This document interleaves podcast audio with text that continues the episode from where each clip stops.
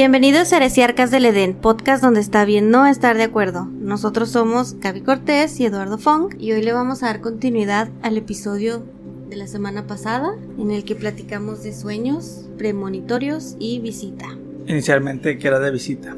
Inicialmente. Inicialmente, pero ya con las anécdotas llegaron, contaron parte de otros sueños ahí combinados, entonces pues decidimos cambiarle el título y anexando también la parte de los sueños premonitorios que de hecho en varias de las anécdotas también de, este episodio, pues van a venir varias también que están ahí mezcladas. Es que están como que muy relacionadas. Muy relacionadas, ajá. De hecho, hubo muchas personas que tenían sueños visita y también premonitorios.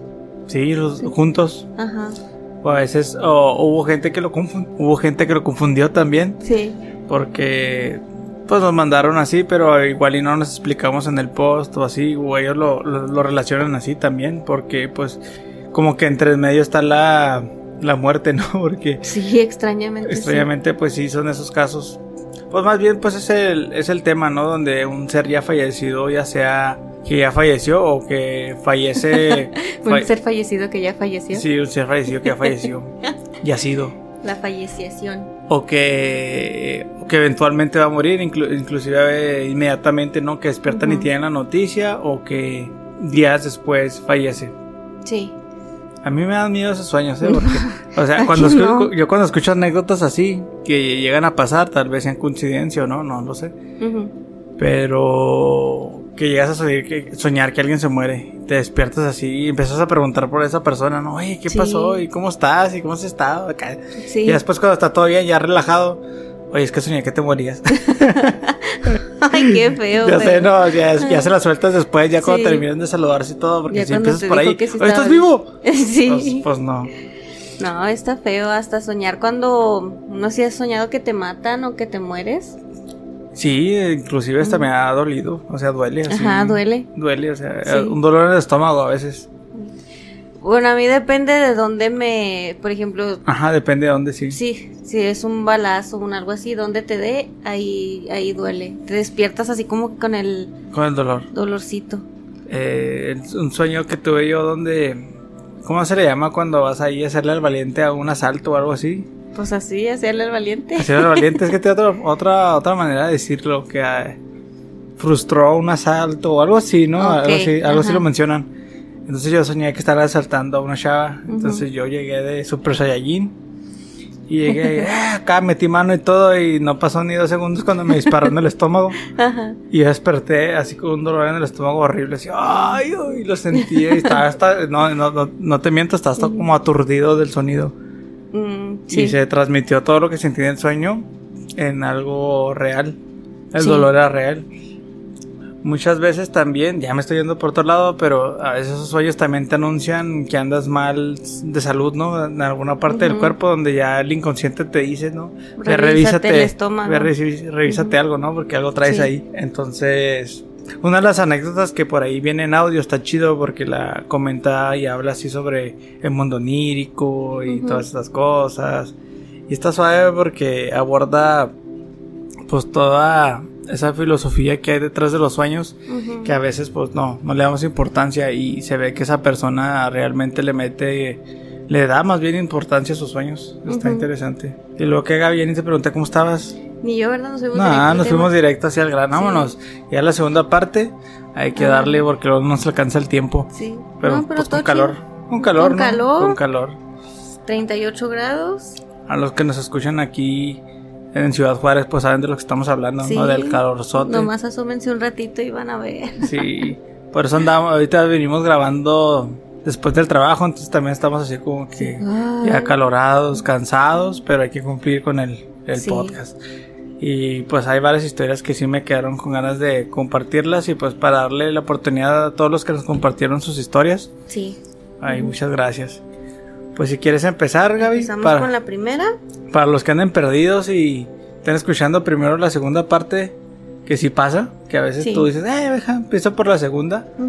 Pues estamos hablando de aquellos sueños visita donde algún ser que ya ha fallecido se nos aparece de repente en un sueño y nos da algún tipo de mensaje o nos da algunos consejos también, o simplemente se despide y ya. Entonces el sueño suele, ser muy vivido uno piensa que fue real y se despierta con ese sentimiento a veces de calma o de tristeza o depende como uno le transmita el sueño. Como melancolía, no sé si. Melancolía también puede ser.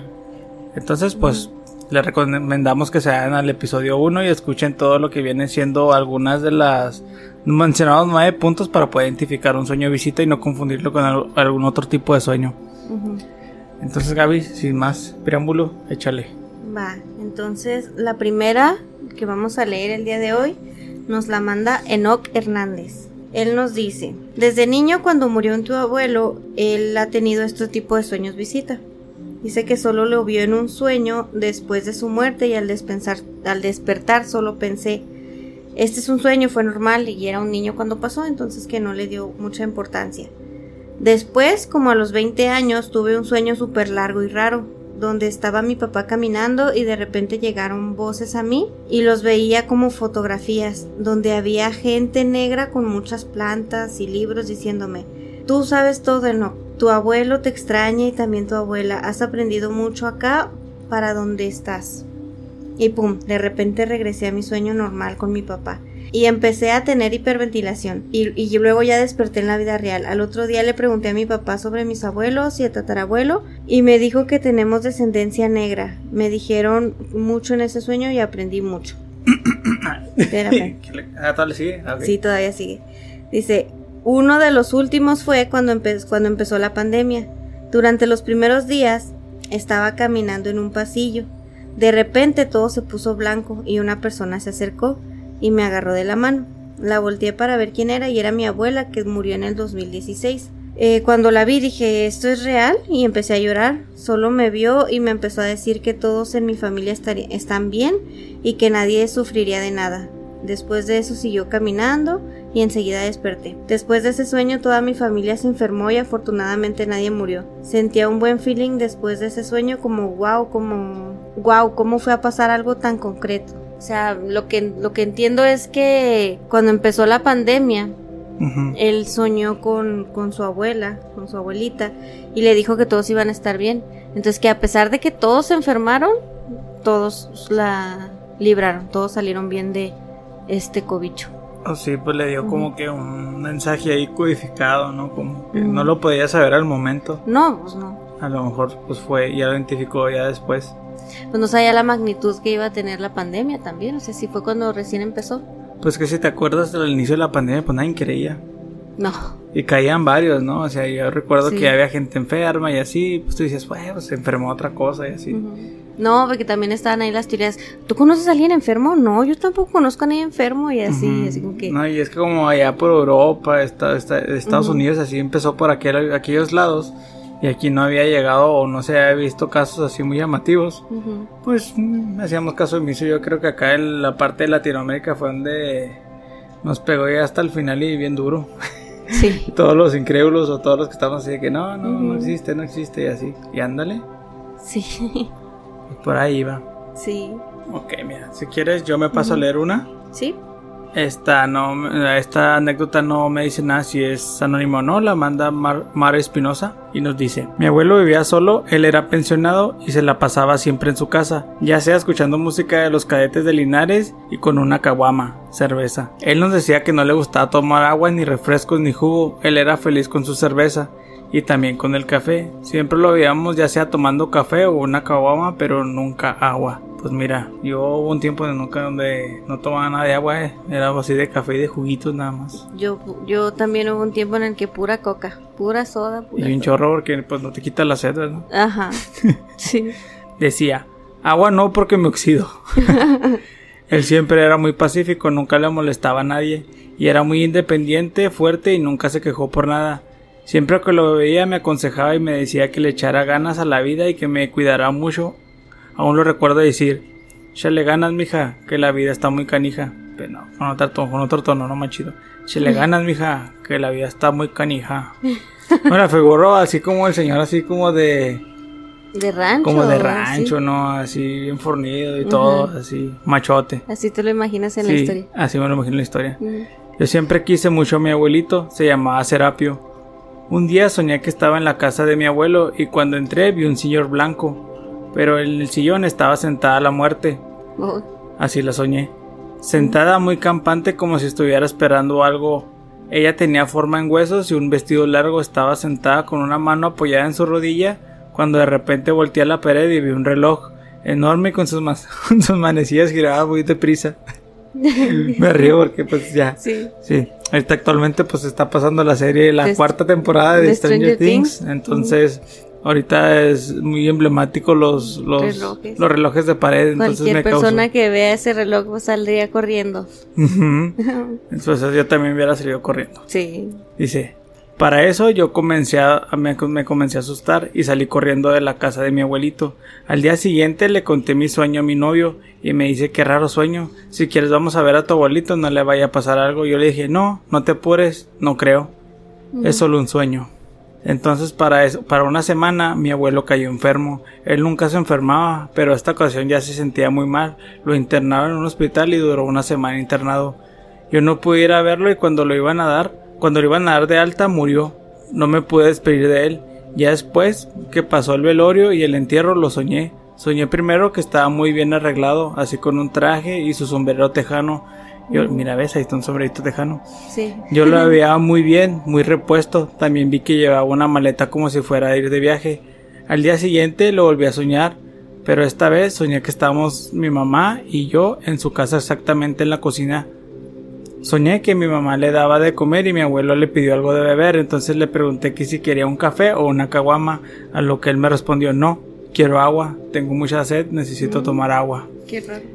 Ya cuando desperté me puse a reflexionar porque a él en vida nunca le gustó tomar agua. Luego de eso puse una foto de mi abuelito en mi buró, una biblia y un vaso de agua y oré por él. Pasaron como dos días y volví a soñar que estaba en su casa, en el patio y me decía, hija, ya me tengo que ir, es la hora de irme. Me abrazó y le dije, no quiero que te vayas, quise llorar, pero le dije que estaba bien, abuelito, ve. Y dijo, voy a estar bien, no te preocupes. Siento que mi abuelito se despidió en mí en mis sueños porque yo sentía que eran muy reales. Ya después al último sueño ya no tuve otros. Fíjate que este sueño está muy interesante, de estos sueños, ¿no? Porque fueron varios. Porque aquí casi cumple todos los pasos que dijimos en el primer episodio, ¿no? El sueño, pues, para ella fue muy real. ¿Te recuerdas que decía que se les veía saludables. saludables, estaba bien vestido y todo? Le dejaba mensajes. Este. Deja el mensaje y se va. Deja el mensaje y se va. de eso, eh, de hecho, al final pues literalmente se despidió, ¿no? O sea, como que la visitó en varios sueños y al final le dijo, hasta aquí, ya me despido. Y le dijo adiós y como que ya en el sueño también de alguna manera sintió de que dijo, ya no lo voy a volver a ver.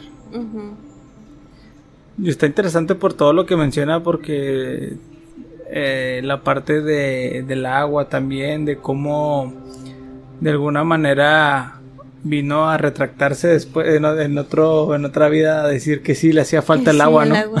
que sí necesitaba agua después de todo. Está muy interesante. Muchas gracias por tu anécdota. Saludos a tu abuelito donde quiera que esté. Pues muchas de las historias tienen características muy similares y pues se resumen en esos nueve puntos. Pero aquí, pues como decías en el episodio pasado, es importante recalcar cómo los recordamos con tanto detalle en que en un sueño normal casi nunca pasa. Sí, pues quedó muy marcado porque lo así como lo contó, pues está muy detallado, es como si lo hubiera sonado, soñado, no sé, hace dos minutos y se levanta y ay, déjate cuenta mi sueño. Mira, y está así muy detallado. Sí. No creo que ese tipo de sueños tú les inventes, ¿no? Como que sí quedan muy marcados. A diferencia de que sueños que andas volando y que le quieres contar a alguien que volaste y así, pues ya, te avientas un churro bien largo. Sí. No, y se te olvidan muchos, muchos. Es que aquí hay detalles muy. Eh, ¿Cómo se dice? Detalles detallados. Sí, muy específicos. muy específicos, ándale. Y en un sueño normal no casi no tienes tanto. De hecho, por ejemplo, yo hay un lugar en el que sueño mucho, pero no me acuerdo ahorita. O sea, si ahorita te quiero describir cómo es ese, ese lugar en el que sueño, no te lo puedo describir. Pero cuando sueño que estoy en ese lugar, ya sé dónde están las cosas, ya sé qué habitaciones. Ya estás bien familiarizada con ese lugar. Porque he soñado muchas veces con ese lugar. Pero ahorita si intento recordarlo y decirte cómo es, no me acuerdo. Sí, pues, pues para, eso, para eso va a estar el siguiente tema de los sueños recurrentes. Va. el siguiente tema de sueños. Pero ya no, un podcast de sueños dedicado, sí, 100%. No, no, cada... Pues es que ahorita estamos en casi, casi de aniversario, entonces estamos retomando el episodio 1. El 1. Estamos regresando para... Con, con mismo tema sueños, pero ahora es otro concepto diferente, porque sueños hay muchos entonces ahí podemos ver, también podemos ver el de mitos de qué significan los sueños. Ah, ya sé. O sea, el, clásico, que sueñas que se te caen los dientes, que sueñas en boda, que sueñas en, no sé. Pues fue muy complicado porque esa vez lo quisimos mencionar, pero era tanto que no lo pusimos, no, no, pero, abordar, Pero porque en, el primer episodio era sueños así como que en general. En general. Entonces. Y hablamos un poquito de todos. Sí, entonces sí, ahora sí nos dedicamos solamente a es que lo quiero manejar o, no lo quiero decir como qué significan los sueños porque no, o sea, es lo que dijo alguien que cree que significan, pero no necesariamente. para un mismo sueño. Entonces, ese puede ser también otro cuando lo volvamos a retomar. Ok. Pero pasemos a la siguiente historia. Anónimo nos dice, no he tenido solamente sueños, sino también despierta, he tenido vivencias, por así decirlo, paranormales por lo que siento que no solo en mis sueños tengo ese don de poder ver gente muerta. Desde muy niña tuve ese tipo de visiones, pero los sueños empezaron a mediados del 2010, como seis meses después de la masacre, de Villas de Salvarcar, un evento muy desafortunado aquí en Ciudad Juárez. Sí.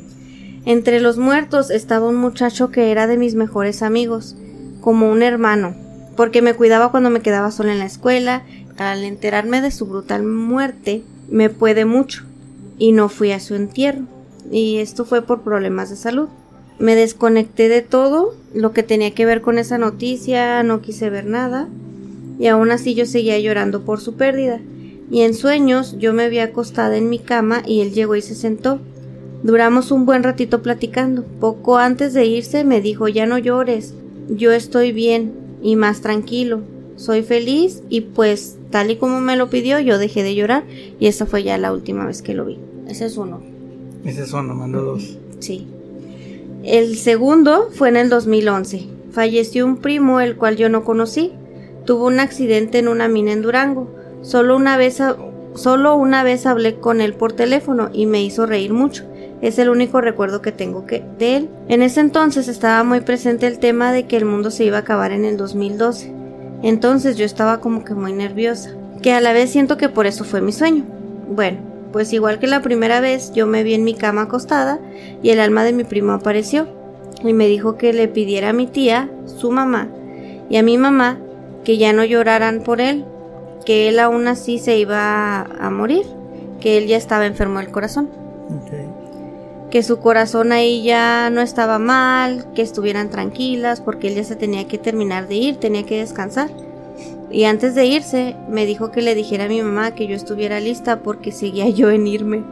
A los, a los dos meses tuve una amenaza de paro cardíaco y gracias a Dios aquí sigo dando lata. Ay, no, qué miedo. Ya sé. sí. Pues te digo, están esos sueños donde te dan mensajes así de, oye, pues se va a morir tal persona y pues, no sé, la neta ahí dices tú, yo soy muy escéptico, pero ya cuando te pasa un sueñito así dices tú, híjale pues. Sí, pero... Medio escéptico. Pero oye, no sé, sí, pero que te digan que se va a morir alguien, o que te digan que te vas a morir tú. Sí, sí estuvo, sí estuvo feo. Estuvo heavy. fue una pesadilla muy fea. Sí. Ella, ella tiene muchos, muchas historias. Voy a contar la siguiente. Ok. En el 2017 falleció mi abuelo, una de las muertes que hasta la fecha me duelen mucho. Pero a él tardé más tiempo en verlo, apenas el año pasado, unos días antes de mis cumpleaños. Yo di una fiesta para festejar y en mi sueño vi que era el día de la fiesta y que llegaba la familia en una camioneta y él era el último que se bajaba. Yo me alegraba de verlo, pero a la vez no entendía y le decía a mi primo, pero ¿cómo es posible que mi abuelo esté aquí si ya murió? Él solo me contestó, solo disfruta el momento porque solo va a durar un ratito. Y así fue. Me saludó diciéndome que, ay, mi prietita chula, yo sé que me extraña, yo sé que me extraña mucho, pero yo fui feliz el tiempo que estuve con ustedes. Yo estoy mejor, ya no me duele ni me quema nada. Él murió de cáncer de pulmón. Ok. Dice, estoy con mi mamá, pero vendré más seguido a visitarla. y ya después de eso desapareció. Después solo vino a, ver una, a verme una vez más, me abrazó y se volvió a ir. Ahora va la última. Ok. ¿Sí? Sí. En enero del año pasado murió un hermano de mi mamá.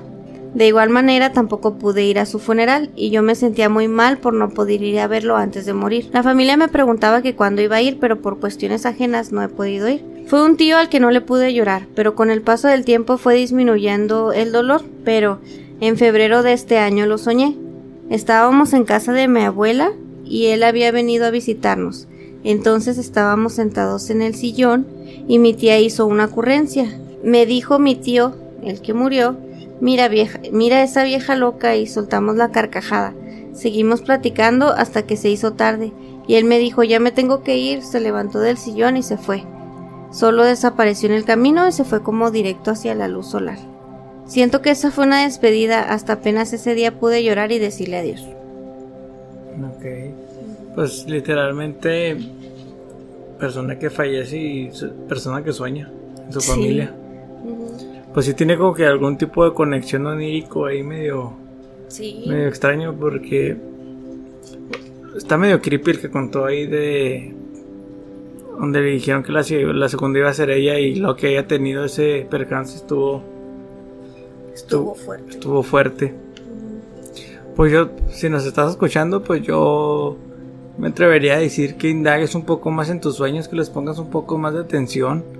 A lo mejor si tienes una conexión ahí muy especial donde puedes estar mandando mensajes o tener un- una conexión con alguien que ya no está aquí con nosotros y a lo mejor con aquella, como le quieras llamar, dimensión, plano. Como tipo medium. un ajá, como tipo medium por a través de los sueños. Ajá. interesante que indagaras ahí un poco más y investigues cómo lo puedes trabajar y fortalecer, porque a lo mejor ahorita lo ves como algo, pues sí, lo puedo hacer y es eventual, pero a lo mejor y lo puede controlar, no sé. Sí. Como un sueño lúcido. También, también podría. Sí. Pero sí estaría suave que te sumerjas un poco más en el mundo onírico, a ver qué puedes. De mujer y tienes un don y no lo sabes y lo estás descubriendo. Ujú. Estaría interesante. Pues muchas gracias por tu Sí, anécdota. muchas gracias. Esta nos la envía Alejandra Metz. Esta no lo mandó en audio, así que va a ser la primera en audio de, de este de hoy. episodio. Ajá. Así que vamos a ponerle play a ver qué nos dice. Hola, yo soy Alejandra Mesli y tengo muchas experiencias relacionadas con los sueños, con el mundo onírico desde hace mucho tiempo y se ha venido intensificando con el tiempo. Creo que la primera eh, experiencia que tuve fue con mi mejor amigo. Mi mejor amigo trascendió de una manera abrupta. Él era mi alma gemela y no hubo tiempo de despedirnos. En un sueño estamos sentados otras personas y yo en una casa donde vivíamos todos juntos en comuna y se despidió de mí, me dijo que me, que me amaba mucho y cuando abrí los ojos yo sentí el olor de su olor en toda mi, mi, cuarto como si él hubiera estado ahí. La segunda es con el papá de mi actual esposo, eh, su papá trascendió al otro plano y yo lo soñé sin conocerlo, haciendo un gesto que él solía hacer en esta, en esta vida con, con mi esposo y me decía que iba a comprar golosinas, en específico unos gansitos y unos chocorroles. Y me comentaba mi esposo que eran sus favoritos. Esa fue la segunda, la segunda vez.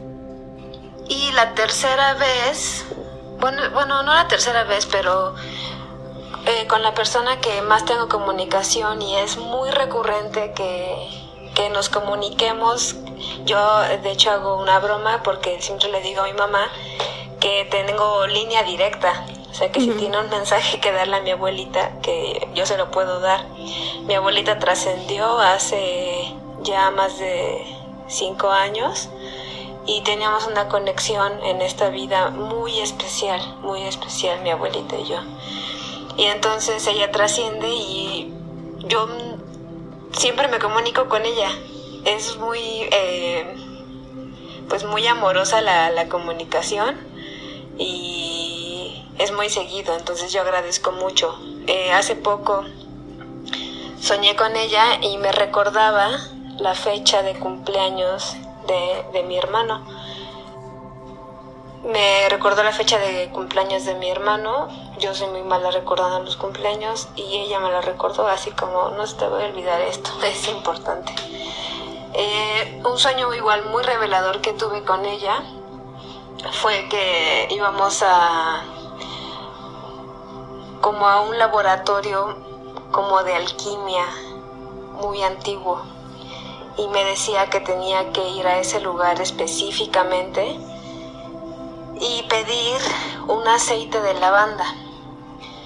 Y al final del sueño me decía, pídele a tu tía, a una de mis tías, que ella te diga, que ella te diga este dónde, si no te, porque el de aquí no te lo puedes llevar. O sea, el de aquí de plano no te lo puedes llevar, pero en el en la otra me decía, en el, en el otro canal, este, pídele a tu tía que ella te diga dónde comprarlo. Y sucede que pues todo el día me quedé pensando en el aceite de lavanda y le hablo a, mi tía, a la que mi abuelita me dijo que le hablara y le digo, oye, este, fíjate que soñé esto y esto y esto. Y ella fue la que me recordó. Ella me dijo, oye, ¿no te acuerdas qué día soy? Y yo le dije, no, hoy este cumpleaños tu abuelita que falleció y yo así de, oh, shit. Bueno, ya le dije, bueno, este, pues me mandó a decir que te pidiera aceite de lavanda y me dijo lo primero que me desperté, lo primero que hice cuando me desperté fue prender mi difusor y poner el aceite de lavanda. Mientras tú me estás eh, diciendo esto, yo estoy cortando las plantitas que están secas de mi planta de lavanda. Y yo me quedé así como, pues, no sé qué me quiere decir. Acto seguido, no sé, mi intuición me mi intuición es, háblale a la otra tía, a ver qué dice la otra tía, porque son muchas tías, y ya le digo, oye, ¿cómo estás? Este, y ya, pues no, pues qué triste, que no sé qué, ah, pues sí. Y ya me dijo, ¿qué pasó? ¿Qué necesitas? Y ya le dije, ah, fíjate que soñé esto y esto y esto, y este me, me mandó a que le preguntara a mi otra tía, pero yo te pregunto a ti, este, pues si sabes algo más. Y me dice lo mismo mientras tú me estás hablando, estoy junto a mi planta de lavanda. Y yo me quedé como, no, no puede ser. Entonces le hablé a mi otra tía, porque te comento que son muchas tías. Entonces le hablo a la otra tía y me habla así muy rápido. Ella como que estaba en otra cosa. ¿Cómo estás? ¿Qué pasó? Y le digo, oye, es que, este, espérame, es que estoy regando mis plantas. Y ya le dije, ok se me ocurrió decirle, ¿qué planta acabas de regar? Mi lavanda, ¿por qué? Y yo dije, no puede ser. Entonces el mensaje que tenía que darles no era en sí, bueno, también era la planta de lavanda porque en ese tiempo yo estaba muy eh, lastimada, yo soy bailarina y usualmente siempre estoy lastimada de algo. Sí, el mensaje era que me compró aceite de lavanda, pero el mensaje era que a través de la lavanda estaban unidas mis tías, que no se hablaban desde hace años. Entonces a partir de ese sueño donde mi abuelita me habla muy claramente acerca de la lavanda, es que mis tías vuelven a tener una relación amena, saludable, eh, amorosa, ¿no? Entonces, este, pues es parte de, mis experiencias con los sueños. Espero les haya servido. Muchas gracias. Qué interesante que... Así, muchas gracias con los ojos bien abiertos, ¿no? Sí. Es que por dónde empiezas, hay tanto. Pero por ejemplo, si te das cuenta, el lenguaje que utiliza ella es de alguien que conoce o estudia los, los, sueños, ¿no? Sí, sí le mueve, sí le mueve. Entonces, desde que mencionó mi conexión onírica, mencionó otra palabra ahí que trascendió, trascender, un sueño muy revelador. Pero me llamó la atención cuando habló sobre el aroma de su del aceite de lavanda. Ah, no, no, el, aroma del, del amigo, ¿no? Ah, la primera historia que contó, la primera anécdota. Ajá. Yo el anterior episodio tenía una anécdota que contar que me lo contaron personalmente, no le escribí ni nada, nomás me la grabé ahí, más o menos. Entonces se me olvidó comentarla, pero ahorita aprovecho, después de que hablemos un poquito de sus anécdotas, para contar una anécdota algo similar a lo que ya contó, donde está relacionado a los aromas, porque no nos había llegado anécdotas donde mencionaban los aromas, que también pues es un punto muy interesante de cómo se relacionan los aromas. Pero bueno. Sí. Hablemos de esta plantita, la lavanda.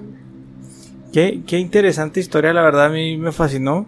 O sea, tiene mucho hasta tipo misticismo, no sé cómo decirlo. O sea, te, si te acuerdas que ahorita te mencionaba algo de, de que, oye, la, la historia pasada indaga un poquito más en tus sueños, a lo mejor tienes algún tipo de conexión. Y pues así, ¿no? La segunda anécdota, pues no lo. También nosotros ahí de nuestras anécdotas premonitorias. Ella lo confirma, ¿no? De cómo dice que ya tiene como línea directa con su abuelita.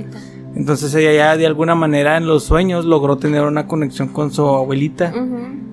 Y está, está bien chido, la neta, cómo es que ella le da ese mensaje de la lavanda y cómo junta a todas sus tías, a esas hermanas que por X o por Y estaban peleadas, como como no suele pasar en las familias, este, cómo se unen, ¿no? Y es una historia muy bonita, la neta. Sí, la verdad. Hasta podría ser una película, ¿no? Así se, lo ah, quieres hacer. O una historia así muy suave donde, cómo juntas una familia que se fragmentó en un dado momento. La verdad me gustó, no sé, ¿tú qué más le hayas encontrado de todo lo que contó? Pues básicamente eso, o sea, sí me llamó mucho la atención eso de, de cómo es que la casualidad, ¿no? De que todas estuvieran haciendo lo mismo, todas estuvieran con la lavanda justo en el momento en el que ella les, les marcó. Me hace muy, muy bonita historia, la verdad. Y, es que no, hasta decirlo casualidad suena así como que, ay no, es que cómo puede ser casualidad. una casualidad puede ser que a una tía de las cuatro, creo que mencionó cuatro, ella está haciendo algo relacionado con la lavanda, pero todas mira, si nos vamos al lado escéptico, pues hay, este, ¿cómo se dice? Tradiciones, rituales que haces tú con tu familia. Entonces supongamos, porque tampoco conocemos cómo es su contexto, pero supongamos que la abuelita, pues la mamá de ellas, tenía sus plantitas de lavanda y que le regaló plan, no sé, me lo estoy inventando ahorita porque me puse en el estipulando, Sí, me lo puse me puse el sombrerito de modo escéptico. Entonces, yo pensé que acá el experto gadget o algo así. Ah, sí. Entonces, eh, ella les regaló una plantita de lavanda a cada una y eh, les enseñó a cómo cuidarla y todo y les dijo, "No, miren, a las 3 de la tarde, no sé, se me ocurrió ahorita. A las 3 de la tarde se riega esta planta." Y a las 4 de la tarde, ¿cómo dijo que estaba haciendo algo con las hojitas de la lavanda, no? Sí, estaba podando y todo. Ajá. Entonces, pues es una rutina que de alguna manera pudieron haberla traído desde que estaban con su mamá. No lo sé, digo, no la conozco, no sé nada, yo solamente estoy inventando. Pero si nos quisiéramos poner así en ese modo escéptico, pues esa podría ser una explicación de pues que ya traigan esa rutina desde su núcleo familiar y se la llevaron a sus casas. Y qué bonita casualidad que las juntó, pero no sé, no sé, digo. No, no, mira, pues ni modo, le, eh, le voy a compartir este episodio.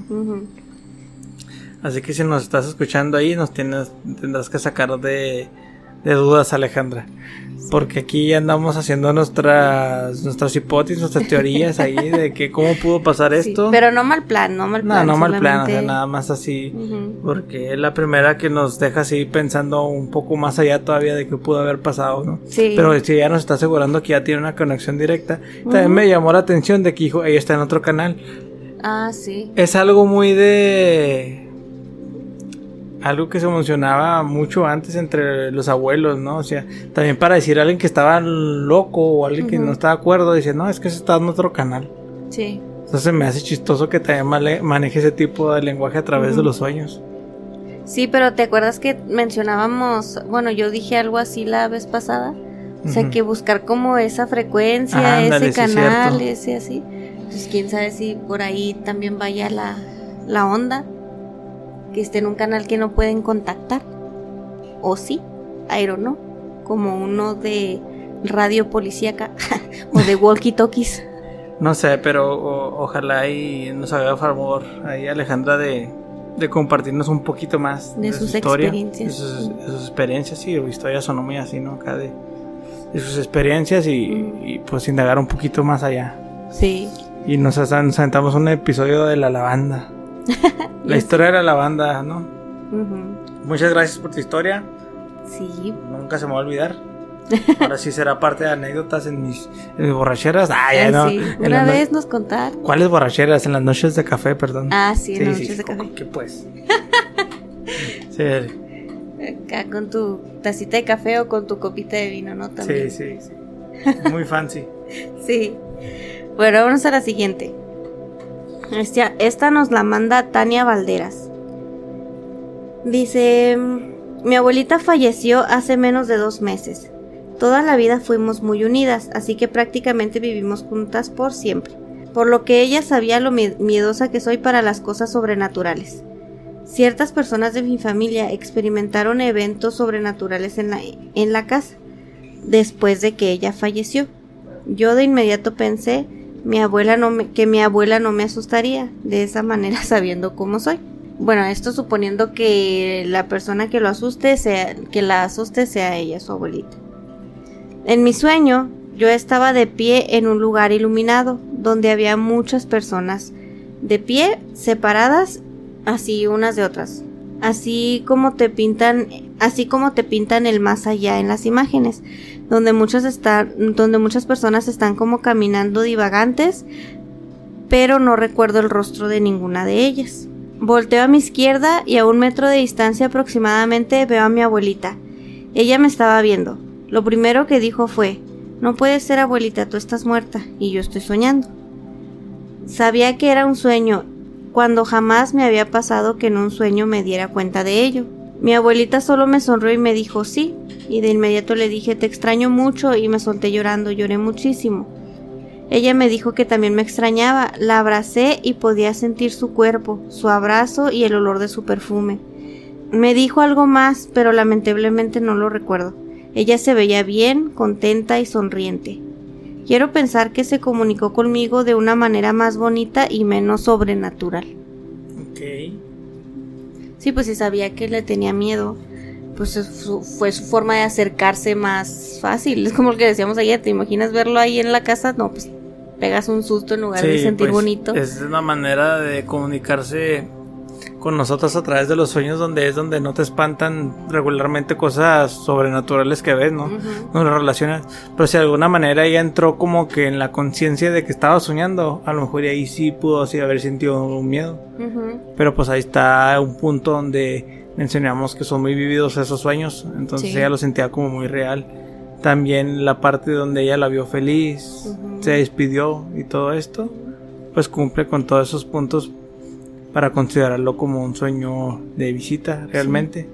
Y de visita y despedida. ¿eh? Ajá, y algo que mencionó también, que esto no nos había pasado en el episodio pasado, de los olores. Ella también menciona que recordó su, su olor. Recordó su olor. Ahorita ya van dos. Y eso, pues, qué bueno que lo recuerdas. Porque sí, porque ya, se te había olvidado. una vez más. Este caso, este, un compañero me comenta, con todo respeto, voy a contar su historia, me dio permiso. Este, que su papá había fallecido. Él no tenía una relación muy estrecha con su hermano, pero en esta ocasión este, pues se juntaron por el fallecimiento de su padre, tenían tiempo sin verse. Y su hermano se acaba de comprar una camioneta nueva. Entonces ellos van camino a ver a su papá. Entonces en el camino, el papá había fallecido, ¿verdad? Va, en el camino. Y él le decía, oye carnal, pues a qué huele tu camioneta, huele raro. Y él decía, pues, pues a nada en especial, ¿a qué huele? Es que es un olor, lo percibo, pero no sé qué es. Y él decía, pues, pues esa nueva, a lo mejor los plásticos, los asientos, no sé, lo que huele a un auto, un auto nuevo. Y él decía, no, es que no es ese olor. Ok, así quedaba. Entonces seguían en el camino y todo, y de repente le volvía a llegar el olor y él decía, es que algo huele, carnal, ¿qué es eso que huele? y pues para no hacerla tan larga, nunca supo que era el olor hasta que llegan a la casa de su papá. Pero olía bien o olía mal.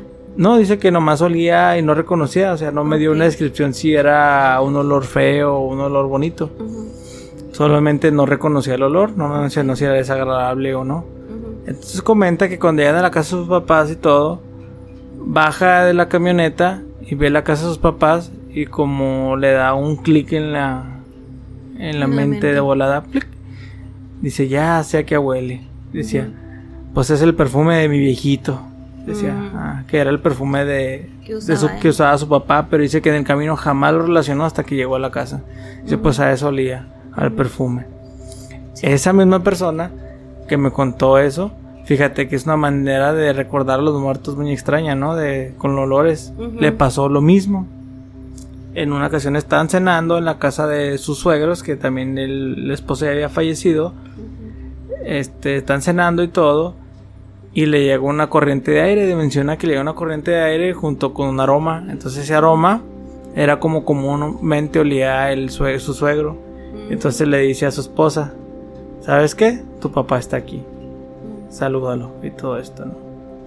Todo esto no fue en un sueño, pero fue en vida real. Está más extraño, pero pues puede percibir acá el olor. No sé a quién consista, pero lo percibió a, través de olores. Está muy interesante también esas cosas que Sí, pues. ya lo contamos en sueños, ahora en, durante la vigilia. Pues que, o sea, sin querer estamos repitiendo los mismos puntos del episodio pasado, que hablamos también un poquito de la percepción extrasensorial. Ah, sí. Entonces, ahí ese, por ejemplo, eh, la que vimos la vez pasada era una percepción visible. Sí. De gente que veía personas, de gente que ve auras. Y ahora es, por ejemplo, él, una persona que puede oler personas. Oler personas. Está interesante porque, pues sí, no, no, no creo que sea casualidad ese tipo de, de, ¿cómo le diremos? Ese tipo de... Poderes. no, no sé, así lo dejamos. ¿Poderes? Poderes, ahí no, no. no, pues percepción. Sí, de percepción. Mira, entonces, para darle chance a las todas a la mayoría de las anécdotas que tenemos. Sí. Aquí te voy a poner otra que tengo en audio. Sí. Nos pone, te envió, te envió este audio, no quiero que sea anónimo. Ok. Eh, pues voy a batallar un poquito para pronunciar su, su nombre. Lo tiene como Arnoux Flamcourt o algo así, no sé, no sé pronunciar eso. Pues es como tipo, eh, ¿qué será? ¿Francés? Maybe. Maybe. Pero esta persona lo, nos lo compartió a través de un grupo de podcast. Entonces esta persona lo tiene. Tiene que vive en Colombia. Entonces, pues sí se escucha su acento distinto. distinto. Entonces vamos a escuchar su historia. Recuerdo hace unos 5 o 6 años atrás. Aún estaba en el colegio, el último grado, bachillerato. Y escucho una llamada en la mañana muy temprano y mi mamá se pone a llorar. Me desperté, le dije qué pasó y me dijo todo abuelo muerto. Y me chocó bastante, era una persona a la que había visto porque tenía cáncer. Estuve con él tres meses antes de que falleciera y no tuve tiempo de despedirme o de pasar tiempo de calidad con él. Mi mamá ese día decidió viajar a la ciudad donde iba a ser el entierro y donde se iba a reunir toda la familia. Eh, ese día me quedé yo y mi hermano, los dos en la casa, éramos muy jóvenes aún. Y en la noche me ponía música para dormir. Ese día la misma rutina de siempre, música para dormir.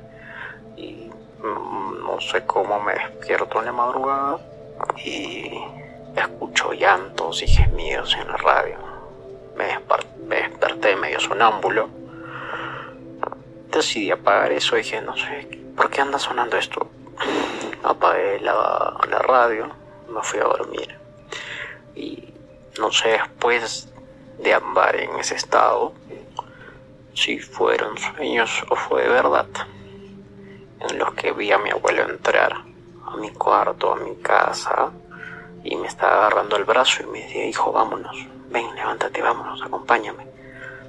Y yo le decía, no, abuelito, ¿dónde nos vamos a ir? No, no me quiero mover, estoy bien acá, déjame dormir. Vámonos, me dice, vámonos. Le digo, no, no, tranquilo, ve, ve, ve tú, sin problemas. Solo me miró y se fue. Me levanté súper temprano y tenía una especie de de moretón en el, en el lado donde me había agarrado el, brazo mi abuelo. Ese día llamé a mi abuela, le dije, sabes, no sé si ese sueño fue verdad, se materializó, qué pasó, en verdad me visitó, cómo pudo mi abuelo estar aquí y quererme llevar. Dice una la tradición y mitología del pueblo y del país en donde vivo. Se dice que los muertos se quieren llevar a alguien más porque les da miedo trascender o el proceso de... Entonces me quería llevar a mí, pero al final de cuentas se llevó a mi hermana, que murió a los meses. Entonces hace relación mucho el hecho de que se lleva a alguien con él para la muerte, ¿no? Y a los 3, 4 meses murió mi hermana en una operación. Así que fue una experiencia muy, muy brígida. Ay, pues está bien eh, tétrico también. Sí. Eh, pues primero, pues lo, sentimos, un pésame por, por tu hermana, por, por la anécdota. Está un poco fuerte. Sí. En verdad yo no, no tenía idea de cómo, cómo había terminado. O sea, esta reacción es, es así como decir en vivo, ¿no? No, hubo no la escuché antes. Fue totalmente en vivo. Y, y digo, podemos este, deducir de que tal vez eres de, de Colombia, también del acento, pues no. Pues. De Sudamérica, ¿no? de por allá, por allá. Entonces, la, la, leyenda esa que comentas, que es de tu país y todo esto, pues eh, sí está como para poderla relacionar. Está. Si no eres escéptico, pues puedes creer en ella, pero está, está un poco fuerte porque se materializó tal y como comentas. Que tu abuelo te agarró del brazo y te quiso de alguna manera llevar. ¿A dónde? ¿Quién sabe? Eh, en el durante el sueño no te dejaste llevar. Y despiertas y tienes este tipo de, de moretón. No he escuchado o más bien en lo personal he tenido sueños que lo que estoy soñando se relaciona un poco con el exterior. Sí, eso sí. ¿Se acuerdan la historia que conté en el primer episodio que fue sobre yo sentía un goteo en la cabeza? Sí. Que al final de cuentas desperté y era un gatito que me estaba lamiendo el, cabello. Ajá. En este caso no sé qué tanta conexión tenga si en, si en realidad su abuelo que en paz descanse llegó y se lo quiso llevar. Y porque un moretón de la nada y exactamente donde el abuelo lo agarró durante el sueño a mí también me ha pasado cuando, ah, por ejemplo, que estás escuchando el radio o estás escuchando la tele o tienes algo de fondo y empiezas a soñar eso. O una vez que estaba dormida sobre un brazo y me dolía y en el sueño yo tenía el brazo levantado todo el tiempo. Por más que yo quería bajar el brazo, en mi sueño se me volvió a levantar. Ojalá bien desesperante. Pero, o sea, eso sí, sí he sabido, ¿no? De que se relacionan en el exterior. Pero también eh, eso de que las se llevan a las personas, pues en el episodio anterior yo comenté de, de mi hermana, ¿no? De que las soñaron que una bisabuela se llevaba un bebé, aparentemente mi hermana. También me han contado historias en las que vienen personas que dicen, bueno, pues ahorita acabamos de tener una anécdota así, ¿no? Sí. Entonces, pero esta fue un familiar que me dijo que su mamá había venido a decirle que ya se la tenía que llevar. Y a ella creo que la iban a operar unos un tiempo después de que soñó con, con su mamá. Entonces que le dijo, no, no, no, yo todavía tengo muchas cosas que hacer, yo aquí me quedo. Y que sí, en su operación todo salió bien y ella está bien y todo. Entonces, pues al parecer eso también es recurrente, ¿no? o sea, es, es, la primera anécdota que nos cuentan algo así. Y pues yo sí me quedé en shock, ¿no? Así de, ah, caray. Sí. Sí me quedé así de, ah, caray. Y está feo porque sí se cumplió. Sí, o sea, de alguna manera no, no sé cómo lo haya manejado él después del sueño, no sé si lo haya comentado con la familia, no sé si de alguna manera lo haya platicado justo con su hermana o, o no sé, o se lo guardó, no, los, no, no sé, no hay más información. Pero pues qué lástima. Sí. Que haya pasado algo así o, o, o, de alguna manera que se esté relacionando con ese sueño. Pero de que pasó lo del brazo, pasó y él lo soñó. Entonces estuvo, estuvo fuerte también. Estuvo heavy. Estuvo heavy. Tal vez un poco más adelante cuando debemos un poco más en esto de los sueños, pues una posible respuesta a alguno o, o, algo que nos haga entender un poquito más a fondo qué fue lo que pasó ahí, o probablemente pasó ahí, ¿no? Ay, disculpa y, y muchas gracias por tu anécdota. También si no mencioné bien el nombre que tienes en redes, también hay una disculpa, ¿no? Sí. Entonces vamos con la siguiente. Carla Tarango.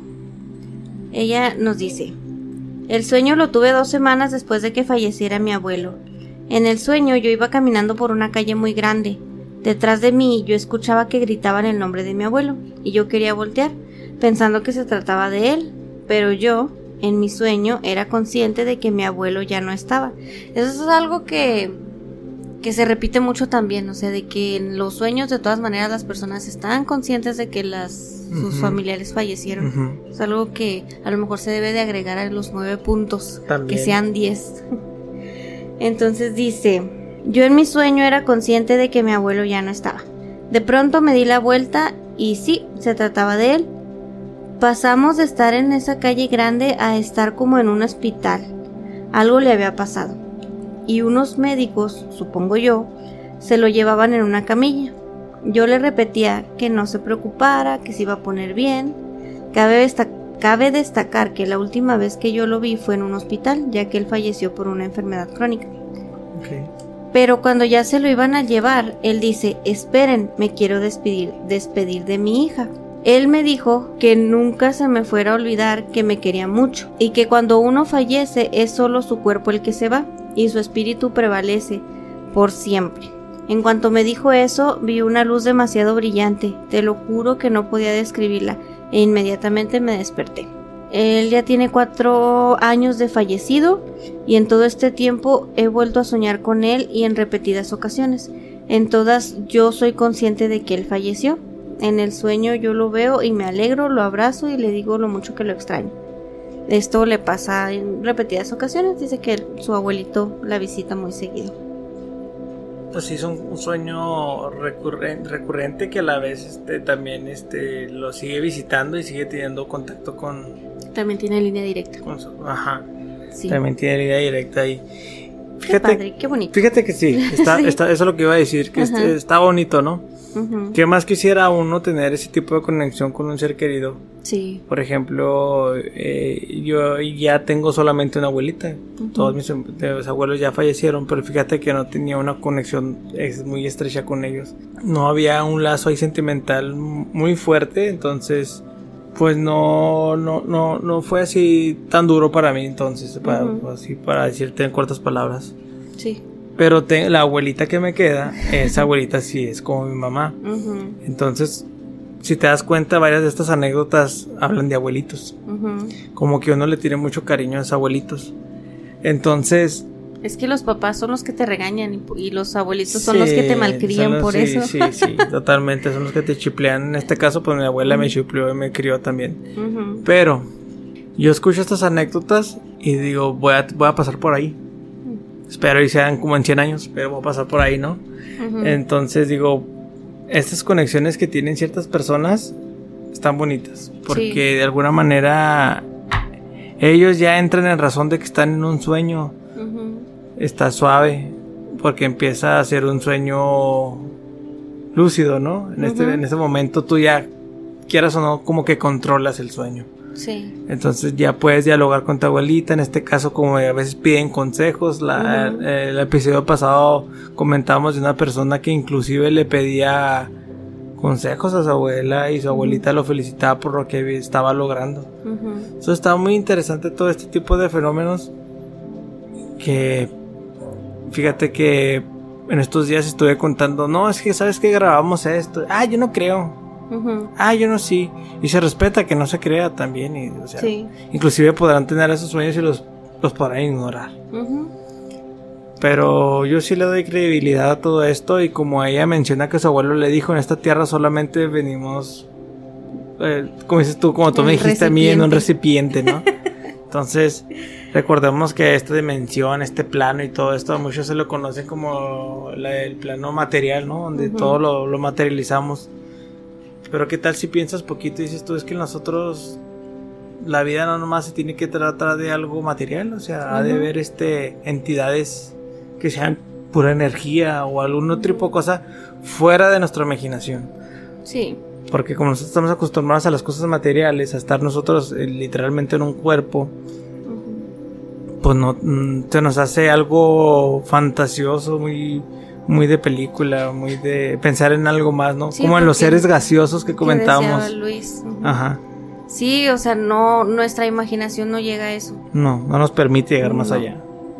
Y si tú lo platicas con alguien más, pues te va a tachar de loco. Sí. Así que ya voy a dejar de divagar un poquito porque estamos hablando de los sueños visita y... Sí. Pero bueno, ya me andaba proyectando. Esta nos la envía, ojo, anónimo. Lleva a leer el nombre. Anónimo, por Sí, anónimo, por favor. Dice, bueno, mi experiencia personal ha sido a través de diversos sueños. Después de que falleció mi papá, la verdad es que los 15 días después de su muerte se me presentó en diversos escenarios, resolviéndome dudas o dándome algún consejo que yo necesitaba. Por ejemplo, en una ocasión recuerdo que mi papá despertó simplemente para darme ese abrazo de despedida que tanto anhelaba. En otro sueño se me presentó él si hubiera sobrevivido, es decir, como, viví, como si viviera. Y la verdad es que en esas condiciones de vida y o de salud no le gustaban a él. Pude ver su dolor en esa realidad hipotética y al menos me quedó con la idea de que se fue en un buen momento para descansar. estamos hablando de que está interesante ¿eh? porque eh, a veces nosotros preguntamos qué hubiese pasado si siguiera vivo. Imagínate lo que hubiera hecho si siguiera vivo. En este caso, eh, esta persona pues tenía algún tipo de ya de deterioro en, en su salud, ya, ya, tenía algunos percances ahí con temas de salud, entonces ella pudo ver cómo estaba sufriendo a causa de, no sé, dichas enfermedades. Sí. Y pues ella lo atribuía que, bueno, pudo haber muerto en un buen momento, como ella lo menciona. Cuando todavía está lúcido, todavía está bien, todavía no es una persona que no se pueda levantar, que no pueda hacer sus cosas. Oye, es que las enfermedades terminales son horribles, entonces terminan con la persona y a veces es muy doloroso tanto para el que la padece como, para, los familiares. Los cuidadores también. Y los cuidadores, entonces, uff, es un tema muy, muy intenso también. Dice aquí, continúa, me pone, no sé si esta historia entre, pero bueno, aquí está. A la semana de que mi papá falleció, me mandó un mensaje en Messenger un señor con quien habíamos coincidido hace años, pero por cuestiones de adultos se cortó la comunicación. ¿Cuestiones de adultos? Ajá, dice, por cuestiones de adultos se cortó la comunicación. Así, así puso. Esta persona me expresa su pésame, yo se lo agradezco. Después me mandó un mensaje explicándome que a través de la oración se le presentó a mi papá. Uy, mm. un paréntesis. Sí fuimos familia católica involucrada en grupos e-, y eventos, etc. Cierramos paréntesis. Donde el Señor me explica que mi papá se le presentó y le dice que debe darle un mensaje a su hija mayor, en este caso yo, le transmitió una alabanza, canto religioso que la verdad yo no recuerdo haber escuchado hasta ese día. Honestamente, honestamente tengo mis dudas porque no sé si fue de manera de decirme que todo va a estar bien. Sin embargo, mi mamá me cuenta que ella tampoco había escuchado esa canción y lo curioso de esa pequeña historia es que a mi papá no le gustan los cantos religiosos, pero las palabras de la canción son las palabras de mi papá. Espero y le sirvan. Órale. Órale. Está... Está, está, hasta raro que esa persona la haya contactado y no creo que nomás por inventársela haya salido con... Contacté a tu papá y te mandó un canto. Pienso yo que a lo mejor y si tuvo algún tipo de conexión, esta persona tiene esa habilidad de poderse contactar con con personas que ya están, que personas que trascendieron, podemos usar ese término ahorita, ¿no? Entonces, está, está raro. Sí, está raro, pero me, me recuerda un poquito algo de lo que decía Olga. Olga decía que a veces a ella le daban mensajes pero que no le gusta ir a andar ahí por la vida dando los mensajes que le dan. Ok. Porque no sabe el efecto que va a tener en las personas. Ah, muy interesante. O sea, puede ser que te diga, no, sabes que me llegó este mensaje de X familiar y puede ser que tú lo tomes muy bien o puede ser que ya estabas así como que superando tu duelo y pum, otra vez te quiebres. Tienes razón. Entonces, sí, es algo delicado, o sea, también yo por eso no sabía si decirle a mi tío o no el ah. mensaje que tenía, porque sí, o sea, eh, ser el portador del mensaje es difícil, como también que hay un dicho, ¿no? Que dice que no no juzgues o qué, no mates al mensajero, sino al mensaje. No culpes al mensajero, sino al mensaje. ¿O cómo va? no, no, ahí te quedó mal. No sé, pero algo así. O sea, ser el mensajero es difícil. Es difícil. Pues eso sí. Mm. La verdad, Arnold, oye, es que inclusive recuerdo cuando falleció un familiar y a mí me dijeron que era la noticia y yo no quería. Mm. O sea, me daba pavor saber cómo iba a reaccionar la familia al decirle la, la noticia. Sí. Está, hoy no.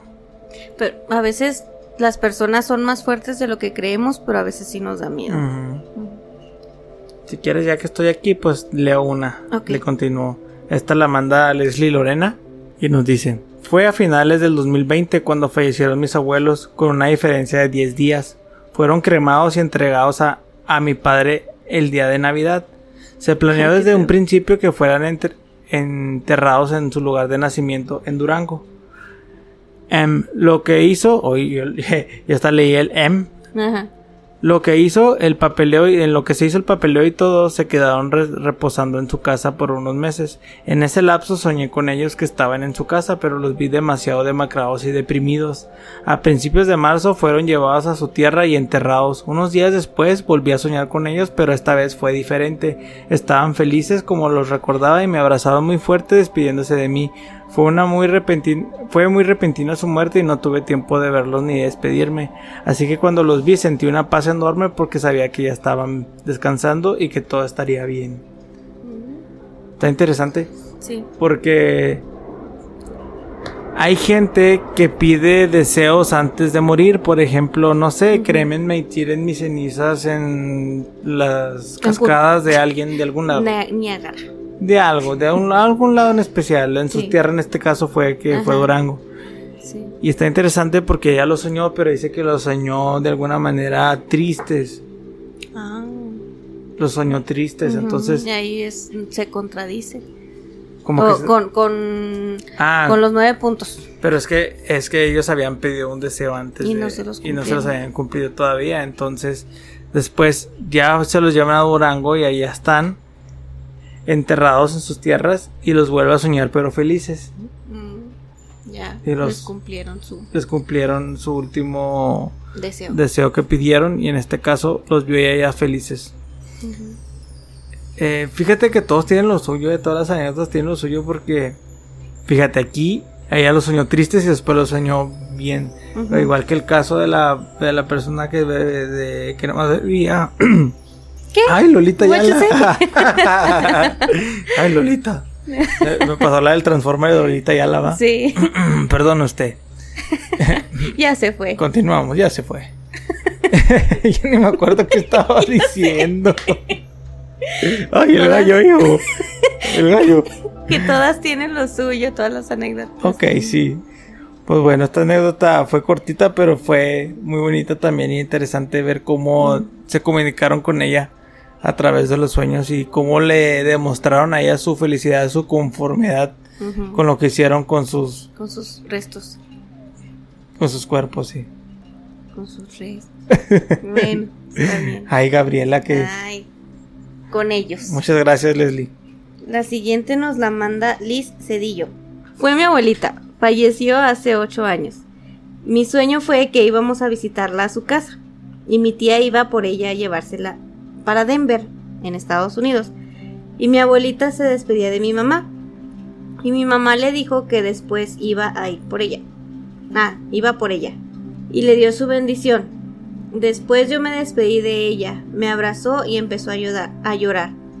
Y dijo que aunque no lo dijera mucho, que ella quería a todos sus nietos y me dio su bendición. Y entre paréntesis pone yo estaba embarazada. Me tocó la panza y me dijo que ojalá el bebé naciera tan pronto. Y se fue. En ese momento yo me desperté. Ok. Pues de alguna manera tanto se despidió como de ella como del bebé que venía en camino sí, le dio su, su bendición. Su bendición Sí, también. Más que despedirse creo que fue así su Sí, bendición. pues fíjate, también estuvo interesante de... No sé si la abuelita estaba enterada de que ella estaba... Mm, embarazada, No creo porque no. falleció hace ocho años. Ah, ok, Y no, puso estoy embarazada en presente. Ok, sí, perdón, sí. No, entonces fue un bonito sueño también. Sí. Un, un sueño que le puede contar a su a su, a A su su bebé, a, a su, su niño, bebé. a su niña. Ajá. Felicidades, por cierto. Sí. Que todo salga bien y saludos, Liz. Gracias por tu anécdota. Entonces, a ver, esta nos la envía Edwis. Dice: Hola, hace aproximadamente unos 5 años una de mis abuelitas falleció.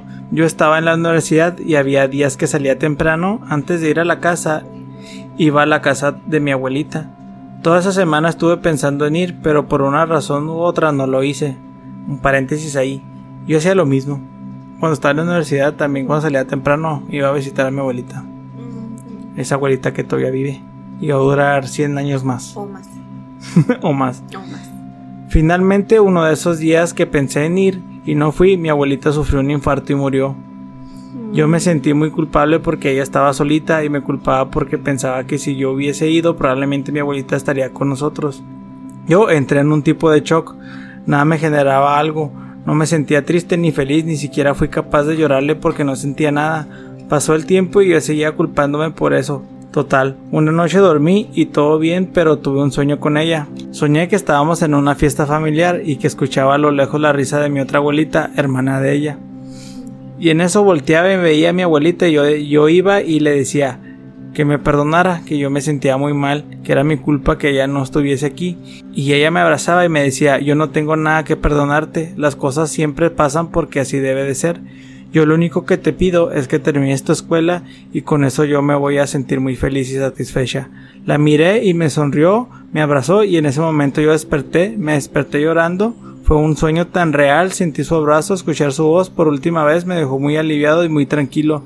Fue algo que jamás había vivido y quisiese que se repitiera con mi papá.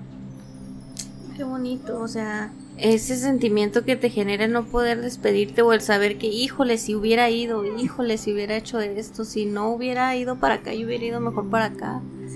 Y, o sea, ese sentimiento tan, tan feo, qué bueno que, que su abuelita le ayudó a sanarlo. Sí, es que tienes ese, ese sentimiento de culpabilidad. Ay, sí. Que dices tú.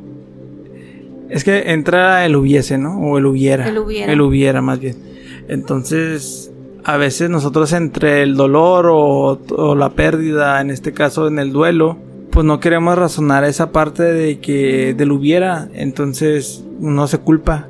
Y hablábamos la vez pasada que en estos casos tú no puedes desarrollarte bien en tu día a día porque tienes ese sentimiento que, que no te deja continuar o que te tiene de una manera apagado.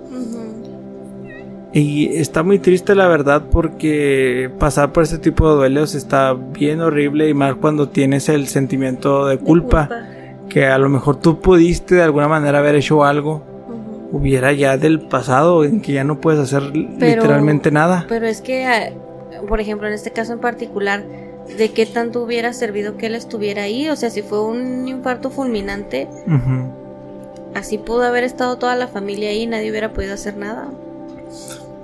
Pero pues es que él lo relaciona en que su abuelita a lo mejor pues no estuvo sola, haber estado con él y no sé, a lo mejor al estar feliz ella no, digo, es algo que tú te echas la culpa en, y digo, él hubiera y no existe y simplemente tú te generas ideas y te echas la culpa Sí. en- o al menos en que la pudiste haber ayudado, la pudiste haber auxiliado o estar ahí con ella en ese momento. Entonces, qué bueno, Edwis, que, que tu abuelita te visitó y te dio esa paz que necesitabas. Y esperemos que pronto también tengas el sueño con tu papá. Este, lo mencionamos la vez pasada, pues a veces hay que, que pensarlo bastante, hay que pedirlo. y a veces se logran ese tipo de sueños. Hay sueños donde nos dijeron, por ahí nos comentaron que a veces piensan que fueron inducidos de tanto que lo deseaban, de tanto que le pedían a Dios, de tanto que oraban y lo lograban. Y pues es una historia muy bonita. Digo, este caso también fue el de una abuelita también. Entonces, muchas gracias por tu anécdota, Edwis. La siguiente historia nos la manda Ruby Jim. Hace como cuatro años falleció una sobrina mía de cáncer. Aún no cumplía los 15 años, pero le celebramos sus 15 antes de que se fuera. La consintieron mucho porque el cáncer que tenía era muy invasivo y la acabó muy rápido. Su hermana mayor me contó sus últimos momentos, fueron muy traumáticos.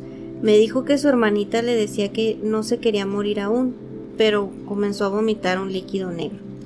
Me dolió mucho su pérdida porque era mi sobrinita. Yo la llegué a llevar de la yo la llegué a llevar de la mano a la primaria antes de irme a la prepa. Pasó el tiempo y soñé que estaba en la habitación con ella en sus últimos momentos.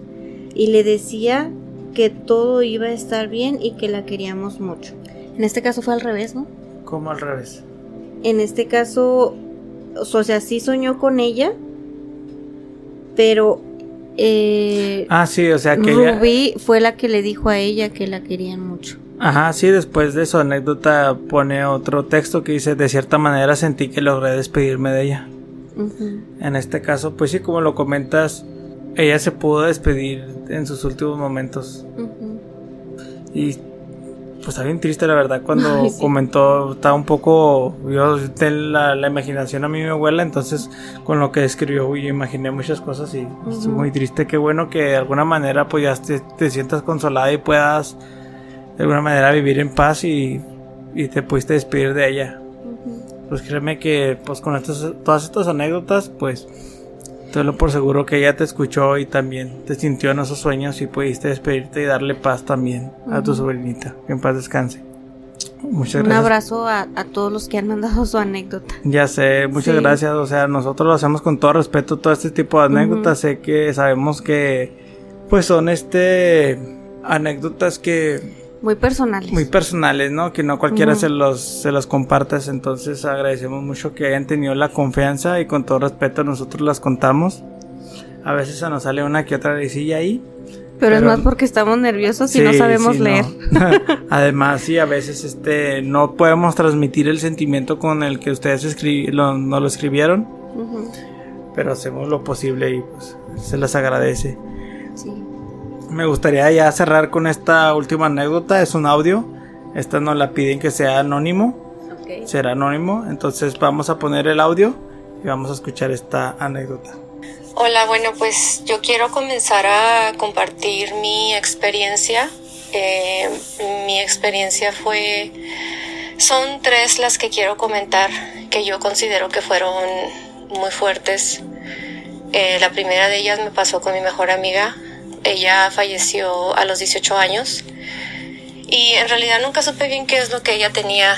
Ah, se hablaba de un tumor en los pulmones, entonces la operaron en el seguro de el tumor y yo recuerdo que ese día yo no la fui a ver porque yo pensé que ella iba a estar muy afectada por la cirugía, yo pensé que tal vez ella estaría pues muy cansada para hablar conmigo y quise dejarla descansar. Eh, al siguiente día me hablaron por la mañana muy temprano, me parece que eran como a las 7 de la mañana. Y ella falleció en el transcurso de la madrugada. Entonces ah, yo me sentí muy deprimida porque pues ella era mi mejor amiga y la mamá me comentó que ella le estuvo diciendo toda la noche que me hablara, que me hablara por teléfono, que quería verme. Por alguna razón nunca se pudo comunicar conmigo la mamá y mi amiga se murió sin, sin poder verme. Entonces yo me sentí fatal porque no la fui a ver el día de la cirugía, yo pensando que todo iba a estar bien. Entonces todo esto me causó mucho dolor y me causó mucha depresión. En realidad yo sentía que me iba a morir, o sea, yo me sentía muy, muy mal y todavía me duele acordarme de, de esa situación. Entonces estaba pasando por un momento de depresión muy fuerte. Y Recuerdo que estaba en mi cuarto, estaba acostada en mi cama y de pronto no me pude mover. Es como esos sueños como de pesadilla, ¿no? Que en realidad no, no puedes mover tu cuerpo, pero estás consciente. Entonces este no fue tanto como un sueño, porque, porque sí estaba yo consciente, pero no me podía mover, no me podía mover y, y la luz de mi cuarto estaba apagada. Entonces recuerdo que alguien se acercó a un lado de mi cama, se sentó a un lado de mi cama y yo de reojo alcancé a ver el cabello de mi amiga, el cabello de ella era un cabello muy chinito y le alcanzaba a ver un churrito así a un lado de su cara y yo sabía que era mi amiga. Entonces ella me tocó mi mano y me dijo que, que no me preocupara, que no estaba sola. Entonces me dio mucha tristeza, pero eso me ayudó, me ayudó muchísimo a, a superar su muerte. La otra situación que me pasó fue con una mascota. Era un perrito que yo tenía que yo adoraba. Adoraba a mi mascota, la adoraba. Era un perrito hermoso, súper cariñoso. Era un Basset Hound, era un perrito de esos orejones.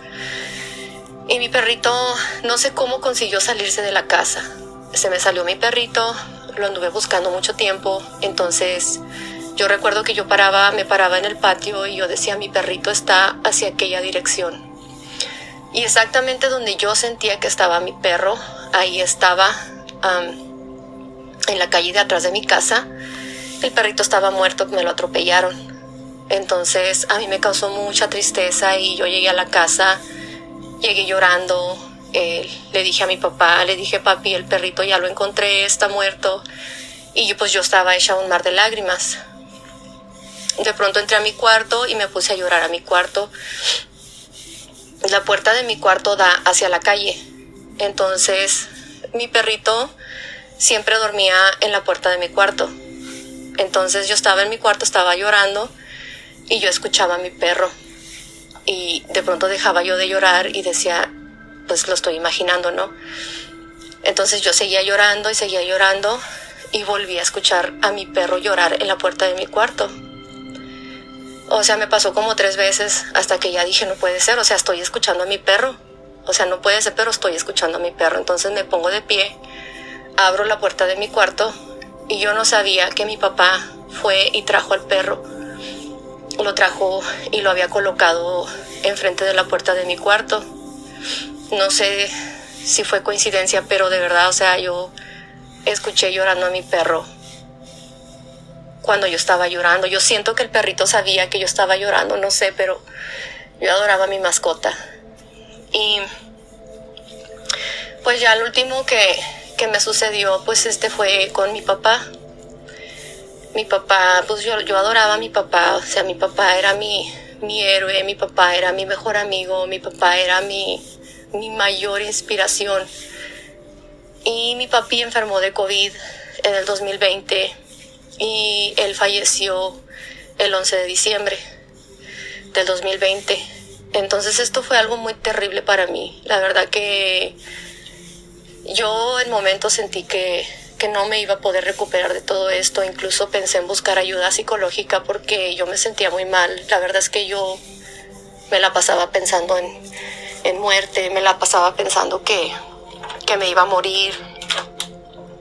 Me sentía terrible. Un día soñé que mi papá estaba en la casa, en la cocina. Yo lo miré y comencé a llorar. Lloré muchísimo y lo abracé. Entonces yo le dije a mi papá, le preguntaba, papá, ¿estás bien? Papá, por favor, dime que estás bien. Entonces mi papá no me podía, mi papá no me podía contestar. Y yo le dije a mi papá, le dije, papá, no puedes hablar conmigo, ¿verdad? Le dije, está prohibido. Y mi papá solamente me miraba y sonreía. Entonces yo le dije a mi papá, le dije, bueno, papá, ahora que te veo, sé que estás bien. Eh, y lo abracé muy fuerte. Él me abrazó y recuerdo claramente su perfume. O sea, en el sueño yo escuchaba, yo, yo podía oler su perfume perfectamente y yo jamás en un sueño había olido nada, entonces eso fue algo como muy característico del sueño, que ese abrazo se sintió muy real y le dije a mi papá, le dije, ahora sé que estás bien papá y mi papá se dio la vuelta y se fue. Entonces, a partir de ese sueño fue que yo comencé a, a sentirme mejor, fue que yo comencé a, a, recuperarme en cierta forma, porque pues sí me sentía muy mal, la verdad es que yo, pues de verdad yo sentía como que me iba a morir y, y no sé cómo, ahora que lo estoy pensando, creo que en las tres ocasiones me sentía tan mal y tan devastada que yo creo que ellos de alguna manera sintieron mi tristeza y, y pues vinieron a verme y yo creo que se vinieron a, despedir de mí y, y, pues yo creo que en cierta forma me, me dijeron a su modo que, que estaban bien. Y esos sueños, esas tres situaciones, pues me han ayudado de verdad a, a seguir con mi vida y, a salir adelante. Y pues esas son mis, mis tres historias. Gracias. Muchas gracias a, a ti por compartir estas historias tan, tan personales. Sí, muchas gracias en verdad. Uh -huh. En esta ocasión yo digo que se resumen todos los que hemos visto en los dos episodios. Ya sé, no, pero uh -huh. sobre todo muchas historias sí me transmitieron algo, uh -huh. pero en esta ocasión, este, pues sí lamentamos mucho las pérdidas, pérdidas, que has tenido y sabemos que por como te escuchamos sabemos que actualmente aún aún te duele y, y, y la verdad pues lo sentimos mucho apreciamos mucho que nos hayas compartido estas increíbles historias que tienes. Uh -huh. Muy difíciles sobre todo porque estamos hablando de pérdidas y no solo de los familiares, sino hasta unas mascotas que hablábamos la, el episodio anterior que los consideramos toda una familia los, los las mascotitas. Uh -huh. En este caso pues me da mucha felicidad que hayas podido superar todo esto de alguna manera, que te hayas podido despedir en este caso de tu papá y de tu amiga. Uh -huh. eh, el primer sueño que tuviste, bueno, la primera historia que nos comentaste, pues lo relacionamos mucho con lo que llamamos la parálisis, de, parálisis del sueño. sueño. En este caso, casi todos esos sueños se las atribuye eh, a un miedo. O sea, uh -huh. suelen dar miedo esos, esos, sí, porque esos es como cuando dicen se te subió el muerto. Sí. Pero en este caso, a, a, mí en lo personal me han pasado y a mí todos me dieron, me dieron miedo, perdón. Uh -huh. En mi caso, pues los empecé a controlar porque fueron recurrentes. En este caso, los que lo tienen por una sola ocasión, la mayoría de todos, si no me equivoco, les da una sensación de miedo sí. o de pavor, ¿no? Los consume uh -huh. totalmente el, el, miedo, ajá. Uh -huh. En este caso, cuando te estaba escuchando, dije, ok, va a despertar con miedo, me estaba haciendo yo mis propias ideas, uh -huh. pero comentas que no, también sentiste tranquilidad, se sintió al lado de ti, te tocó y todo. Está está bonito porque dice que pues así con el rabillo del ojo lo, la podía ver. Es como tu sueño. Es, es, es muy similar a mi uh -huh. sueño, ajá. De tu abuelito. Donde sí. Porque es ese estado en el que estás con un ojo abierto y uno cerrado. Sí, es como, ajá, como entre, entre sueño tiempo. y dormido, ajá, ese, uh -huh. ese momento ahí. Pero como tú comentas, sí se siente muy real. Inclusive entras en un tipo de conciencia donde dices tú, uh -huh. estoy soñando, esto está pasando, sí. pero es un sueño. Sí. Y lo digo, como que lo controlas, lo disfrutas y qué bueno que te hayas podido despedir de, de tu amiga. En el caso de tu papá, como tú mismo comentas, eh, en, en, una historia anterior, que como tuve en comunicación contigo a través del chat, sé que la escuchaste, te gustó el episodio, pudiste escuchar la historia que si mal no recuerdo nos mandó Pau, Pau Sáenz, algo así, mm. la que tenía una amistad con su maestro. Ah, sí. Que lo quería demasiado. Mm. En este caso también hay algo similar en el simple hecho de que uno lo pide tanto, con tanto tanto amor, con tanta dedicadez, este, ya tener calma, calma, en el corazón que a veces pues pasa esto, ¿no? Uh -huh. Llegan y los visitan a través de sueños. Sí. Y tú puedes transmitir, como tú dijiste, todo lo que sentías a tu papá y le diste un último abrazo. Y qué bueno que sucedió. En este caso, pues.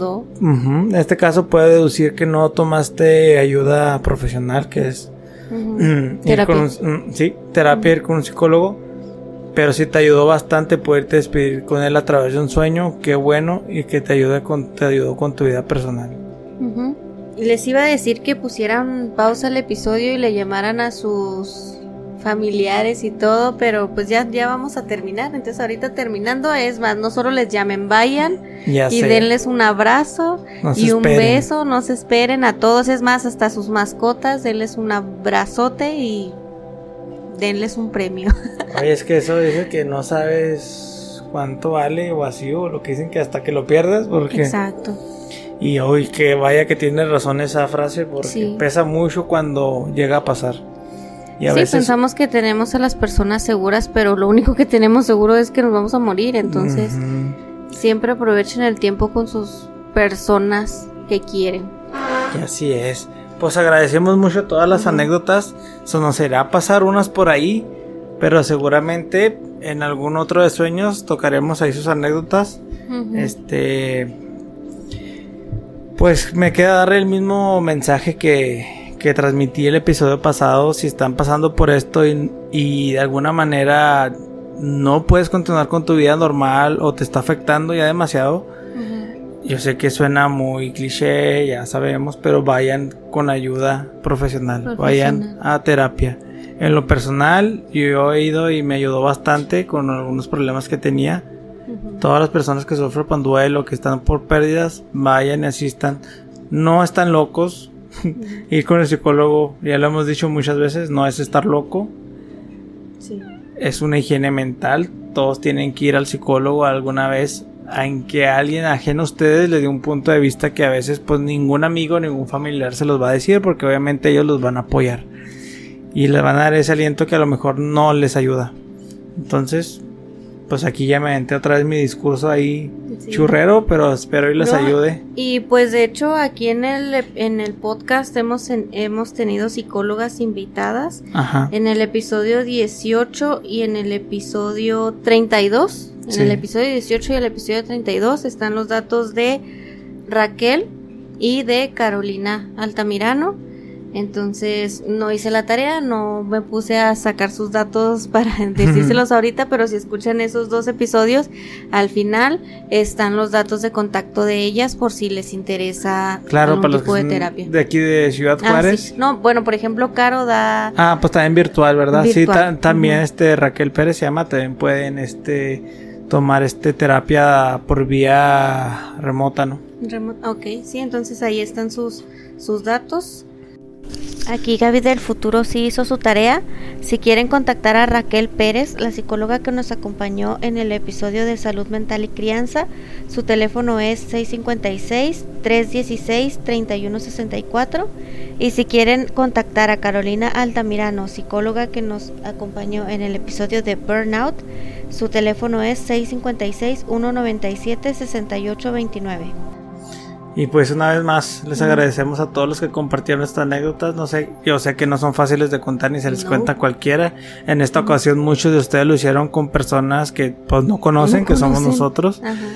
y que se lo estamos contando a personas que tampoco que tampoco conocemos. Hay muchas personas que nos escuchan y no conocemos, pero sabemos que nos siguen escuchando ahí cada viernes. Se los agradecemos.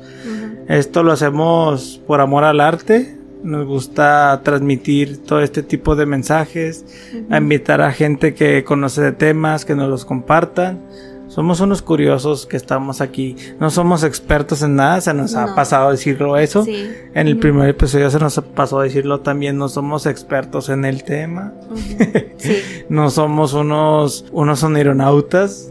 Este, conocemos del tema, lo manejamos en el primer episodio, pero nos gusta a nosotros no quedarnos con la duda, ¿no? Como dice nuestro lema, está bien no estar de acuerdo.